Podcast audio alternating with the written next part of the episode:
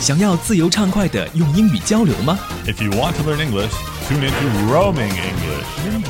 欢迎收听《英语漫游记》。Roaming English. Join us. Join the world. Roaming English 英语漫游记。Hey, everybody. 我们今天又请来了 Adam 老师，和他一起来学习英语啊，教我们加拿大的一些风俗啊、习俗啊等等。当然，更重要的是要教大家怎么样来使用地道的一些英语。我们节目的第一部分呢，都是教大家可以马上用起来的一些口语提升秘籍。 So, just saying, up for it. And basically, what this means is that you want to do something. So, if someone asks you, Oh, I'm going to go bungee jumping, are you up for it? Or would you be up for it? And in this case, you can reply by saying, I'm down. D O W N. That means yes, I want to do it. 哦，如果我说 yes，我我就可以说 I am down。 Yeah. OK， So it's a little bit of fun because they're asking if you're up and responding yes, you should say down. So the opposite. OK，我们今天教给大家的这个口语提升秘籍呢，就是愿意做某事儿哈，up for it。那刚才 Adam 老师给大家举的例子呢，就是说你愿不愿意去蹦极呢？啊，但是很恐怖的一件事情，可能你要鼓足了勇气才能够去做这件事。那你就可以说啊，我愿意，I am down。I'm down. I'm down. Yeah. Okay. And you should always be positive. You should always want to try new things. Get out there. So if someone asks you if you're up for it, say I'm down. 所以这个意思呢，Are you willing to do it？对不对 Yeah, yeah. It can be anything. Maybe you're gonna go climb a mountain, or something easy, a walk for walk in the park. They just ask, just ask, "Are you up for it?" Are you up for it? Yeah, I'm down. there you go. Let's Okay. go.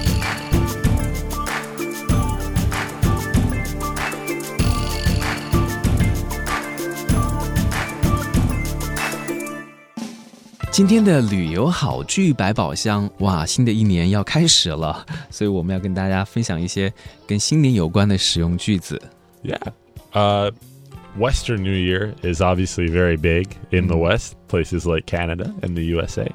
So, one thing you can ask people is, where will you watch the countdown?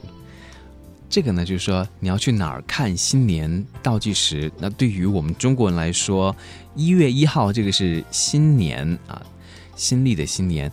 我们还有一个呢是农历的，大家都会做这样的一件事情，就是十九八七来 count down。 Yeah. So on New Year's Eve, so the day before New Year's Day, you'll go somewhere where they'll have a big clock and it'll count down from 10. Maybe there's even a giant ball that lights up. And when it hits the bottom, when it hits one, it's the new year and fireworks go everywhere. Wow. And it's amazing.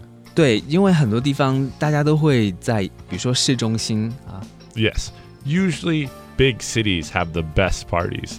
So you can go to a place like New York City and go to Times Square, but there's so many people and it's very hard to get in. 但是也很热闹，因为大家都想要在一起感受那种啊疯狂的感觉，倒计时，然后看那个，比如说台北的一零一大楼，每年都会有那个烟花绽放，其实在北京也有哈，好像世贸天阶吧，The Place。 Uh, some places do do it here in Beijing. Uh, it's gotten more popular the longer I've been here in Beijing. At first, they didn't know why we wanted to watch a clock, but when we explained it to them, then they joined in and we all had a lot of fun. 因为真的大家觉得说，就辞旧迎新，新的一年开始了，会觉得非常的兴奋，因为好像 everything is new。OK， Yes. So before New Year's, you can always ask people, what's your New Year's resolution? resolution 不是解决方案、方法的意思吗？ What this means is what you plan to do in the new year that maybe you weren't doing this past year. 对，然后呢，每一年都是一样的，It's the same every year。 yes, you always say you're going to do something and then you forget to do it. So some people have fun. And if someone asks you, what's your New Year's resolution? You can say, to not make a New Year's resolution. or just uh, the same as last year. yeah, yeah. 这个意思呢，就是说啊，你的新年计划是什么？What's your New Year's resolution？在这里，resolution 呢，就是说啊，计划的意思，新年计划。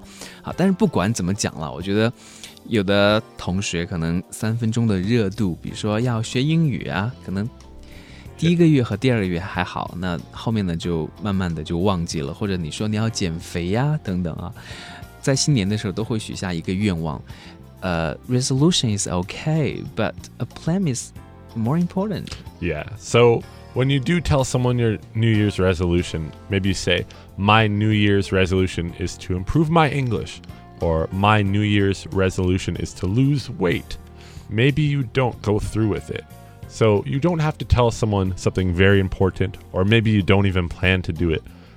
But you should say something but have a plan, actually do something to improve yourself. 我们在新年的时候都会给自己设定一些新年的愿望嘛，不管能不能够实现啊，但是呢，新的一年开始了，有个新的希望都是挺好的。刚才 Adam 老师举的这个例子呢，就是说，My New Year's resolution is to improve my English。这对于我们很多的同学来说呢，也都是自己真的想要许下的一个愿望啊。新年愿望呢，就是要提高我的英语。那你就要每个星期来收听我们的 Roaming English。 of course, that's the best way to improve your English. Just listen to roaming English and then use what you learn. Okay, so what's your New Year's resolution? Ooh, I don't know. I keep meaning to take the HSK, oh. the ah. Hanyu Shuiping Kaoshi. So I should probably do that. But it's a New Year's resolution, so it's the same as last year. 加油！汉语水平考试 HSK ah,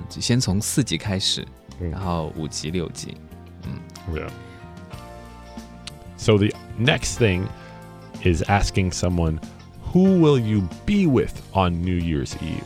So this is very important because whoever you're watching the countdown with, as soon as it turns over to the new year, the superstition is whoever you're with, you'll spend the most time with next year. 那这个很好理解，啊，因为我们一般都会跟自己最好的朋友、嗯家人或者爱人在一起嘛。那 Yep. it makes sense that we'll spend most of time with them in the coming year. Yeah. So obviously, if you go somewhere, maybe to a city center or to a party for New Year's Eve, it's people that you know. It's people that you usually hang out with. So it's a good guess that you'll spend a lot of time with them in the coming year. 所以大家在讨论新年的时候都会问这样的问题啊，就是 Who will you be with on New Year's Eve？ Yeah. 就是十二月三十一号。 Yep. the other thing too is say if you're not at home, if you're in another country or doing something exciting, that means that your new year, the next the coming year, you'll do more of that as well. So who and what you'll be doing is important. 这个就像刚才 Adam 老师说的，就是一种迷信啊，superstitious。 Yes, it's it's it's not any science behind it. It's just a superstition. It's a little bit fun though. It's quite harmless. 我我觉得好像在 新年习俗上面，有很多国家他们都有属于自己的一些很特别的习俗，比如说好像是西班牙吗？还是哪里？我忘了。就是过年的时候要随着那个钟声吃葡萄，敲一下就吃一颗，敲一下就吃一颗，他们真的有这样的习俗 Really? 啊。I haven't heard that. One that we have in North America is as soon as the, you know, year changes, even if it's just at midnight, you have to throw out all of the calendars that are from the past year because it's bad luck. But now people usually use their phone or computer, so people don't have actual calendars. But you got to be careful for that one. 特别是在我们中国过春节的时候，呃，现在呢，呃，Adam 老师已经成了我们中国的女婿了哈， Yeah. 所以你要知道很多这种中国的春节的习俗也是够复杂的。这一天应该做这个，第二天不应该做那个，比如说什么除夕的时候不能把家里面的灰往外面扫啊，会把财运扫出去啊，等等，就有很多这些习俗。其实我觉得大家可能会说这是 superstitious，但是也很有趣啊 interesting, funny。If if it's harmless, it's okay. 嗯，我们就会去把它当成游戏一样来玩嘛，其实还不错啦。我们还有一个实用例句要教给大家。 And this is a good one. You can ask people, what is your favorite moment of the past year? Okay, my Abu Dhabi trip， Yeah, no, super envious about that. 真的很棒哈、这个安排的很好，也谢谢阿布扎比旅游局的这个邀请。那这句话的意思呢，就是说去年你最喜欢的时刻是什么时候？Your favorite moment。因为在新年的时候，大家其实也会做一个总结啊，看一下这一年你都做了一些什么样的事情哈。 Yep. And a lot of media outlets, so maybe websites or news, they'll have a wrap up of the year. Mm-hmm. So they'll say, oh, these were the best moments of the year. These were the worst. These were the best movies. These were the best books. This was the best music. So at the end of the year, if you haven't been paying attention, you can get caught up on everything. And you can give a wrap up for yourself. Yeah. Yeah. So tell people what happened in your life. Okay, so teacher Adam, what is your favorite moment of the past year? I think I'm have to say getting married. If I say something Oh. else, I think my wife will be very upset. oh, that's good. yeah. That's a big thing. It is. Okay. Yeah. Happy wedding. Thank you.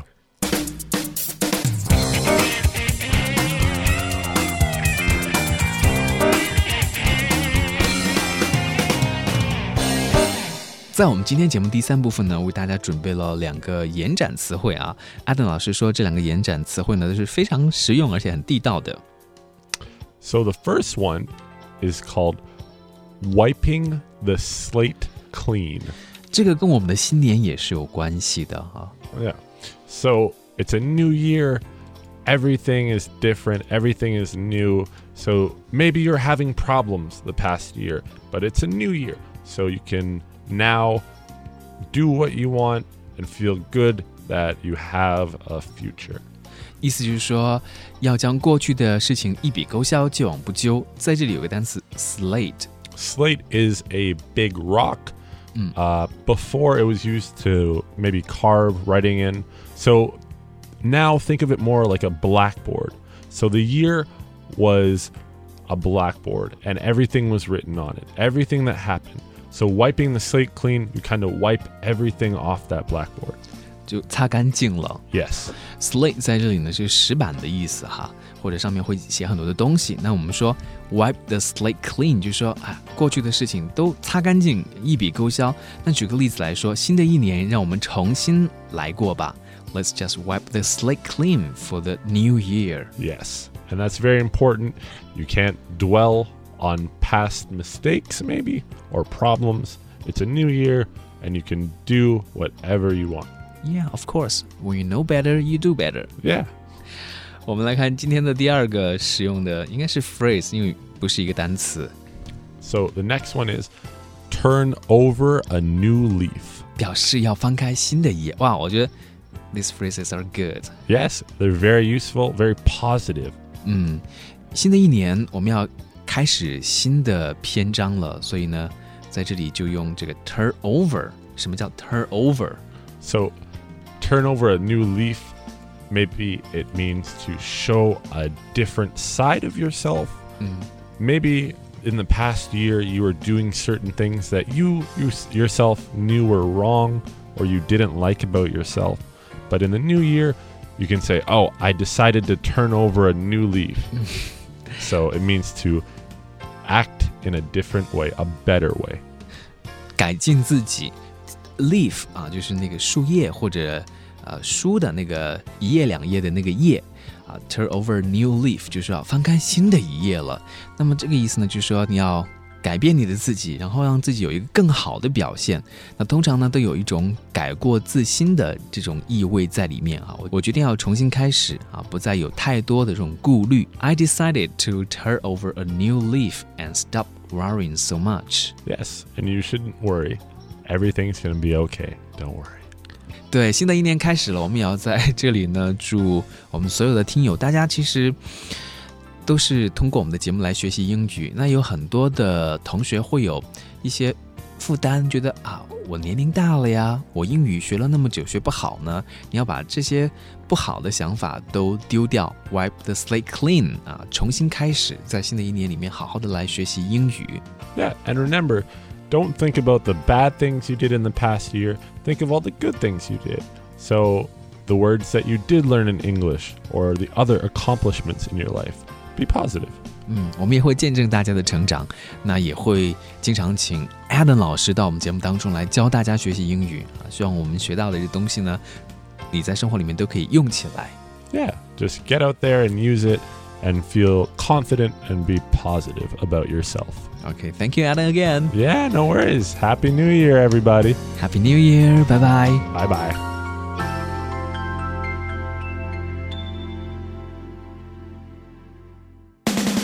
更多文本资料和英语学习实用信息，可以关注“英语漫游记”微信公众号 “Roaming English”，也就是单词“漫游 ”（R O A M I N G） 加上 “English” 英语这个单词 “E N G L I S H”，一起来学习英语吧。